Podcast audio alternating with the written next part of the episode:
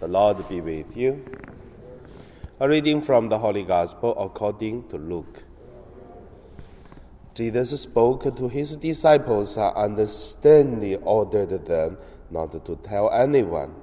The Son of Man must undergo great suffering and be rejected by the elders, chief priests, and scribes, and be killed, and on the third day be raised. Then he said to them all, If any want to become my followers, let them deny themselves and take up their cross daily and follow me. For those who want to save their life will lose it, and those who lose their life for my sake will save it. What does it profit them if they gain the whole world, but lose or forfeit themselves? The Gospel of the Lord. So today my meditation name is uh, Carry the Cross Every Day. The first point, let us look at uh, the way of uh, carry the cross. I think there are three ways to carry the cross.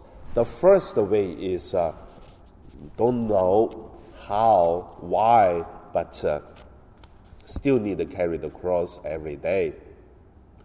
This, like the people have no reason and they also do not want looking for reason. It just uh, have no any dream,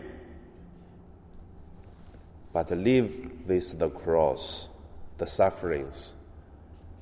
So this kind of people, it is most the pathetic people I live in the world, but live with the suffering. Whatever like or not, you like the cross still come. Don't like cross still come.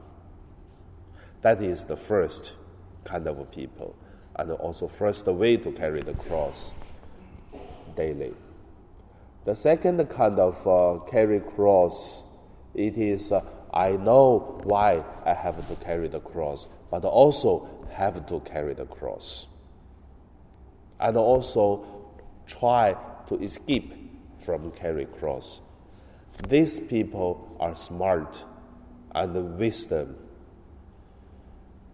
However, in many, many people's view, these people are smart and these people are doing things with reasons. And also, many of these people become famous people because they are they have the wisdom of the world.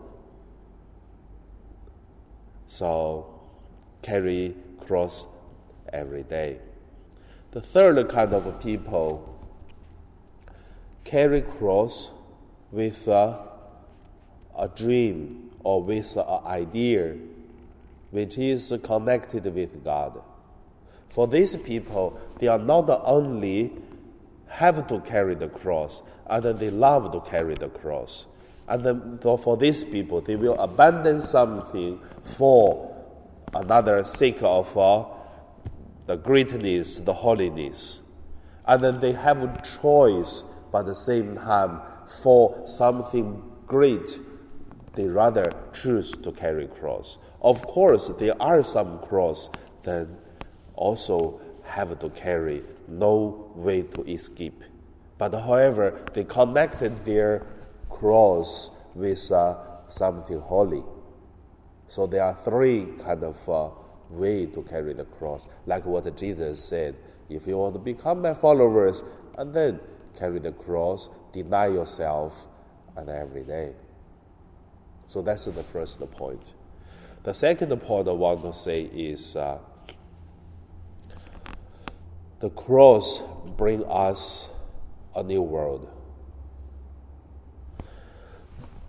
And whatever we like or not, there is always a cross.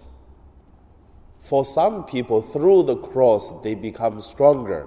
For some people, the cross sufferings bring them a new world.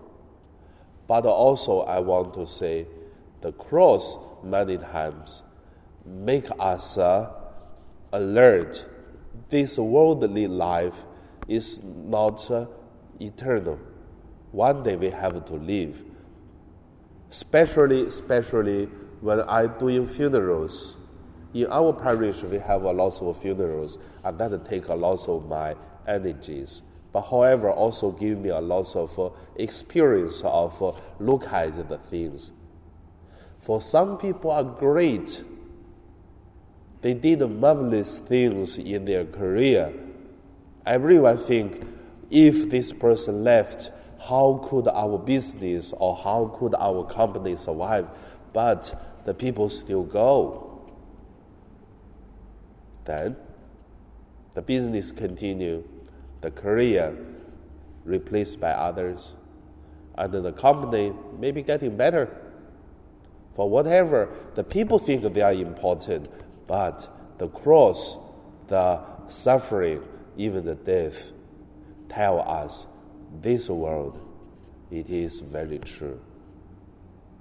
So we have to face it, but at the same time alert us to wake up to see that uh, the situation can be changed, can live without someone, can live with something. And also there is another way, is uh, the sufferings and the crosses bring us to looking for something more great, more holy.